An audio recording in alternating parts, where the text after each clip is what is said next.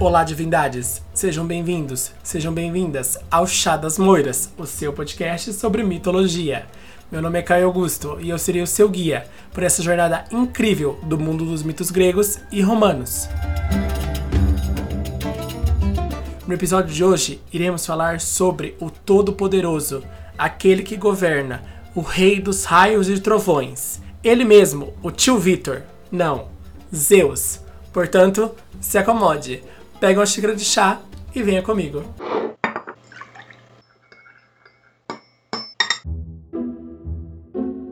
Chá das Moiras, o seu podcast sobre mitologia.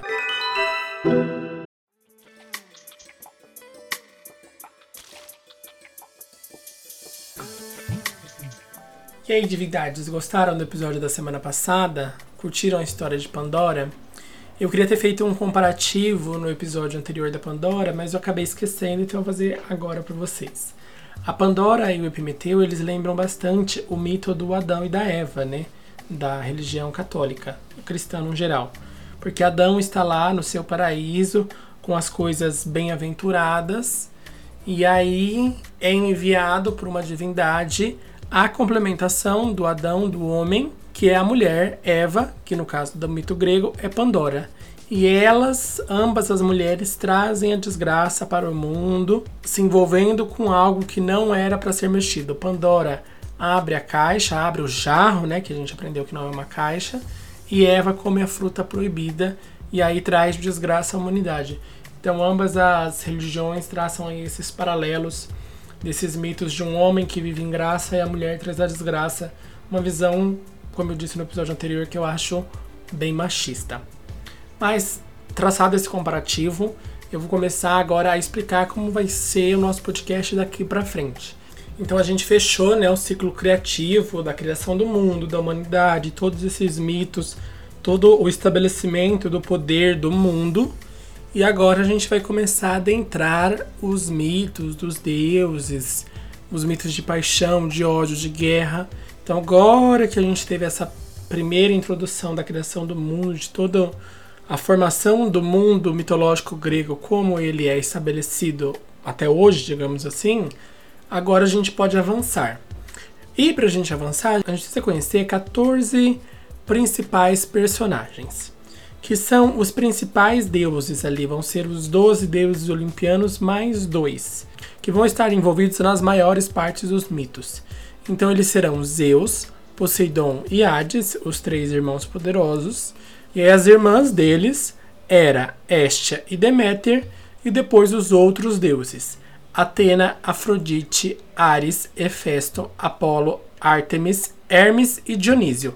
Então a gente vai aprender sobre todos esses deuses, é, a história de origem, é, quais são seus poderes, quais são seus domínios, quais são seus símbolos tudo o que envolve esses deuses, para que a gente possa, depois, no decorrer dos mitos, quando eu falar Zeus, Apolo, Ares, vocês já sabem de quem eu estou falando, eu não preciso explicar sempre, toda vez. Por que, que eu falo que só 12 são olimpianos? Porque dois dos deuses, eles não habitam mais, eles não são mais considerados olimpianos. A Estia não é mais olimpiana, porque ela abriu mão do trono dela no Olimpo em favor de Dionísio. Quando eu for contar a história da Estia, eu conto melhor o porquê ela abriu mão. Porque o 12 ele tinha que ser preservado, não podia ter 13 deuses principais. Então Estia vai acabar abrindo mão aí do seu trono. Já Hades, ele nunca foi um deus olimpiano. A gente pode dividir os deuses entre olimpianos e quitônicos. O que significa quitônicos? Um ser quitônico é um deus ou um espírito que fica no mundo subterrâneo. Para os romanos, eles são chamados de telúricos. A palavra grega kiton é uma das várias palavras que os gregos têm para terra. Eles têm vários tipos de palavras que determinam vários tipos de terra. No caso do Kiton, é aquela terra que ela é o interior do solo. Ele não é a superfície da terra, nem a terra como um território. Ah, é as terras dos romanos, as terras dos gregos como um território. Ou a terra que a gente pisa. Não, é aquela parte mais interior, que seria o subterrâneo. E aí a, a, ideia do quitônico, ela evoca ao mesmo tempo a abundância e a sepultura. Porque embaixo da terra que a gente vai ter onde as sementes vão crescer e nascer para proliferar na terra, semente de tudo quanto é coisa, mas também é debaixo da terra onde nós vamos sepultar os nossos mortos. Então tem toda essa ideia de abundância e sepultura que também envolve muito os deuses quitônicos. E o principal deus dos quitônicos seria Hades. Então ele nunca foi considerado um olimpiano. Ele sempre foi considerado um quitônico e entre os quitônicos ele é o maior. É importante também explicar que existem diferenças entre os deuses gregos e os deuses romanos. Eu já falei lá no comecinho que os romanos, eles roubaram basicamente a ideia dos deuses gregos. Eles pegaram os deuses gregos, mudaram algumas características, mudaram os nomes e adotaram para eles. Então, se não tiver muita diferença entre o deus grego e o deus romano, por exemplo, Zeus. Zeus é chamado de Júpiter. E eu vou falar, Zeus também é chamado de Júpiter pelos romanos, e só isso. Se tiver alguma diferença, alguma característica especial, eu vou avisar vocês. Falar, olha, agora eu vou falar sobre Zeus em Roma. E aí tem isso, isso, isso, isso diferente. For só basicamente o nome, eu não vou falar muito. Por quê? Uma coisa principal que a gente tem que entender é que os deuses eles vão se adequar à sociedade que os adora. A gente tem que olhar a sociedade em que a religião está inserida para poder entender o contexto dos deuses. Porque os deuses gregos e os deuses romanos, eles não são aquela perfeição divina, eles são um reflexo do ser humano da atualidade. Então eles sentem amor, ódio, é, rancor, angústia, todo tipo de sentimento humano os deuses sentem. Elevado a mil, né? Porque eles vão ser eternamente é, nutridos por esses sentimentos. Então eles amam a mil, eles odeiam a mil. E o reflexo dos gregos é que os deuses gregos eles são mais paz e amor, mais festinha, mais tranquilidade, porque a sociedade grega era assim, eles eram filósofos, eles valorizavam o ócio criativo, eles eram das artes. Então as divindades gregas vão ser mais assim, festivas, coloridas, é, calmas. Já as divindades romanas, elas vão ser mais guerreiras, mais bélicas, mais envolvidas com assuntos de guerra, porque Roma era uma sociedade muito baseada no império, na conquista, na guerra. Então, os deuses vão refletir isso também. Então, a gente sempre que eu falar que um deus na versão romana é tal, você já pensa nele mais sério, mais carrancudo, mais centrado do que o deus grego.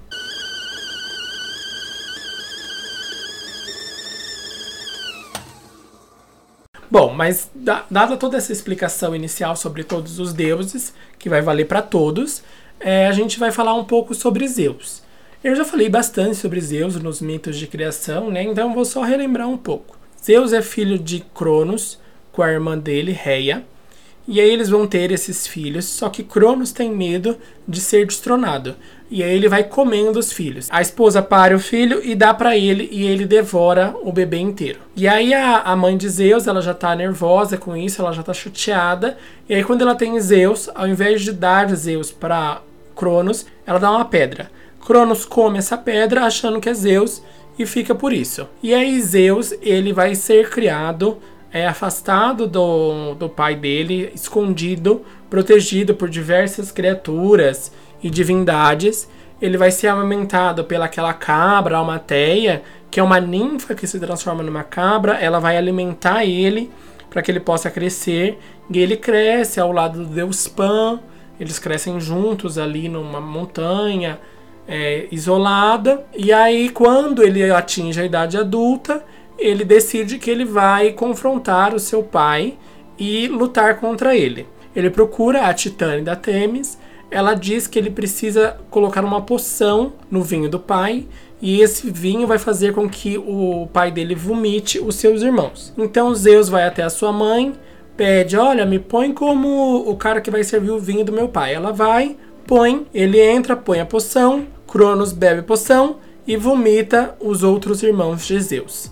E aí eles juntos, já crescidos, eles são vomitados já adultos, se unem, escolhe Zeus como seu líder, e aí eles vão lutar contra Cronos e destronar Cronos e prender Cronos e os outros titãs no Tártaro. Zeus ainda vai lutar contra os. Além dos titãs, ele vai lutar ainda contra os gigantes e contra o Tifão. E aí, depois de tudo isso, todas as guerras acabam e Zeus aí se consagra o vencedor dessa batalha junto com seus irmãos e eles vão governar o mundo. Então essa é basicamente a história do nascimento de Zeus. E também vai ser a história do nascimento de Poseidon, de Hades, de Deméter, de Hera e de Hestia, que são os irmãos. Quando os três irmãos maiores, os homens, né, lá vem o machismo de novo, ganham a guerra, eles dividem por sorteio os domínios do mundo entre eles. Então Zeus acaba ficando com o céu e tudo que está abaixo dele, Poseidon fica com a região do mar e Hades fica com o submundo. Mas, para além disso, Zeus fica como governante, como rei de todos os homens e deuses, e ele governa lá do alto do Monte Olimpo, que é a morada dos deuses. E por que, que Zeus vai ficar com esse cargo? Porque foi ele que comandou a guerra, foi ele que enfrentou o pai, foi ele que foi o líder militar no momento em que o mundo mudou. A gente vê muito isso em, na história da humanidade e em histórias fictícias. Aqui a, a, minha cabeça vem a história de Game of Thrones, em que o Robert Baratheon, ele é o líder da revolução contra os, os Targaryen e quando a guerra acaba, ele vira o rei porque ele era o líder. E assim acontece muitas vezes. O mesmo aconteceu com Zeus. Ele era o líder da revolta e ele se tornou o novo governante do mundo e se consagrou para sempre. Ele não é um deus criador, ele é um deus conquistador. Mas mesmo que ele não tenha criado a humanidade, ele é considerado como o pai dos deuses e o pai dos homens. Todos os deuses se dirigem a ele como pai Zeus mesmo que não sejam seus filhos. Claro, tirando seus irmãos, seus irmãos não vão chamar ele de pai. Mas os outros deuses que não são filhos de Zeus, eles se dirigem a, a, Zeus como pai Zeus. Zeus acaba consagrando seu governo e deixando claro que ele é governante através das vitórias militares dele. Como eu disse, ele venceu todos os titãs, depois os gigantes e depois o Tifão. O Tifão quase ele perdeu, mas ele consegue retornar e ele consegue matar o Tifão e aí acaba todas as revoltas. Ninguém nunca mais é, teve uma revolta significativa contra o governo de Zeus. As pessoas aceitaram, as pessoas aqui eu digo os deuses, né? Eles aceitaram que Zeus seria o governante do mundo.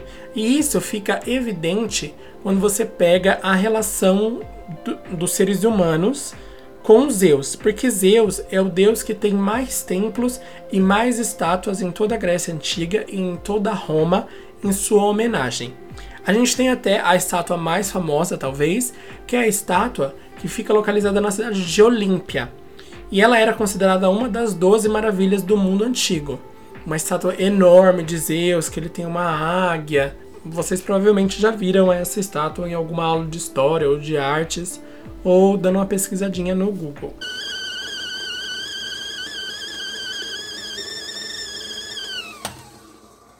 O nome de Zeus significa luz, céu claro, brilho, e isso como sempre na mitologia, você pega um nome, pega um significado, eles vão estar interligados com alguma coisa que esse deus, essa criatura, esse monstro faz. E no caso de Zeus também, porque os domínios de Zeus, como eu disse, são céus. Ele domina sobre os céus, tudo que voa, tudo que está nos céus é dele. Ele domina os raios, os trovões, as tempestades. Mas ele não é só essa coisa da natureza. De Zeus sai toda a ideia de ordem governando acima do caos. Porque lembra que os, os, titãs e até os gigantes e o próprio Tifão também, eles são criaturas mais selvagens, desorganizadas, o próprio caos.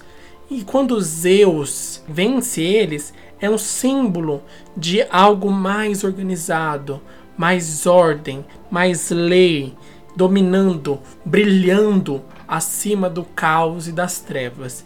Então toda a ideia de organização da polis, que era a cidade e a sociedade grega, a composição de leis, toda a ordem, o cumprimento de juramentos, toda essa ideia de ordem e de lei vem de Zeus.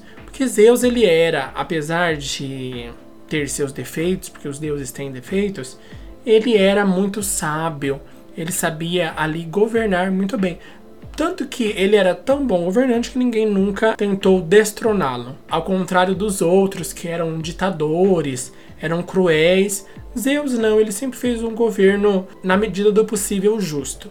Claro que ele cometia excessos, porque ele tinha esses sentimentos que nós chamamos de humanos, mas ele foi um bom governante para o mito grego. E além dele ter que governar o mundo, pensar na justiça, toda essa questão, ele ainda tinha que colocar ordem na sua própria família, que era briguenta e rebelde. Os deuses viviam tendo picuinha, ou interferindo demais na humanidade, ou fazendo alguma coisa errada, e aí Zeus tinha que interferir para resolver essa picuinha dos deuses olimpianos. É bem uma família muito unida, mas também muito oriçada. Brigam por qualquer razão. E para pedir perdão, Zeus tinha que interferir.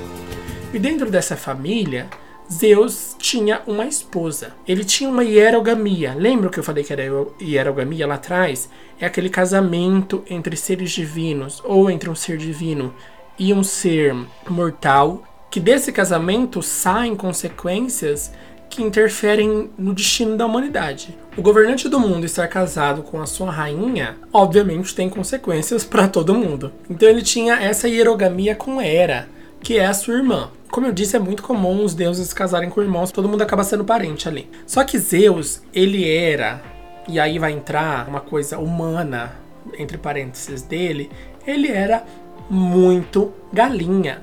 Ele era muito safado. Ele via uma mulher casada, ele estava atrás. Zeus, ele teve muitas e muitas e muitas amantes, sendo deusas ou mulheres mortais. Inclusive até um homem Zeus pegou uma vez. E aí, desse relacionamento dele, dessas puladas de cerca, ele vai gerar vários heróis e vários deuses. Muitos deles vão ser filhos de Zeus, inclusive os deuses do Olimpo vão ser filhos de Zeus, alguns deles, como a gente vai descobrir é, nos próximos episódios. Se vocês tiverem interesse em saber mais sobre as amantes de Zeus, comentem no post desse episódio, falando: ah, a gente quer um episódio especial sobre as amantes de Zeus que eu faço para vocês, porque são histórias bem legais. Que é sempre Zeus ali é, pulando a cerca e dando um jeito de esconder para Hera não descobrir, porque Hera é muito ciumenta também.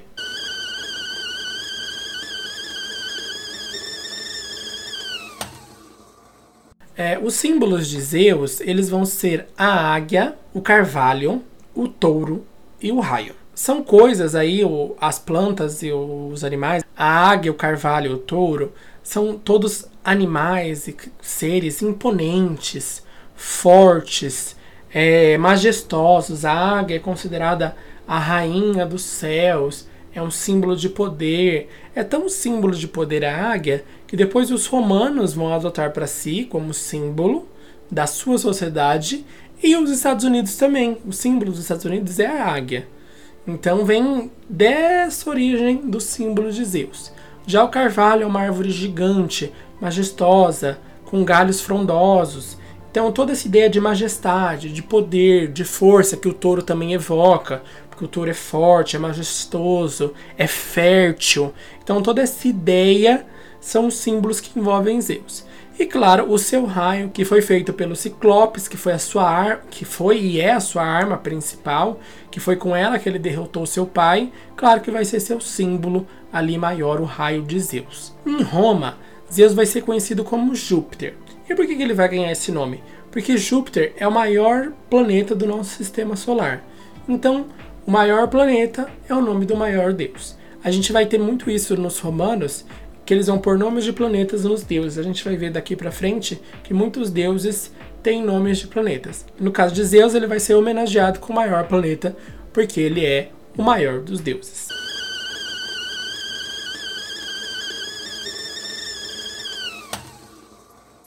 Bom, divindades, espero que vocês tenham gostado desse episódio, esse perfil do todo-poderoso Zeus, o governante do mundo e o governante dos homens. Se você gostou, curta, comente, compartilhe, mande para os seus amigos, divulgue o nosso podcast para que ele chegue em mais pessoas, para que elas conheçam ainda mais esse mundo incrível dos mitos gregos e romanos. Se você tem alguma dúvida, algum questionamento, alguma profecia vinda direto do oráculo de Delfos, nos escreva para o e-mail chadasmoiraspodcast@gmail.com. Nos siga nas nossas redes sociais, é arroba Chá das Moiras no Instagram. Que as moiras girem a roda da fortuna ao seu favor. E nos vemos no próximo episódio, com a história de Poseidon, o governante dos mares. Tchau, tchau!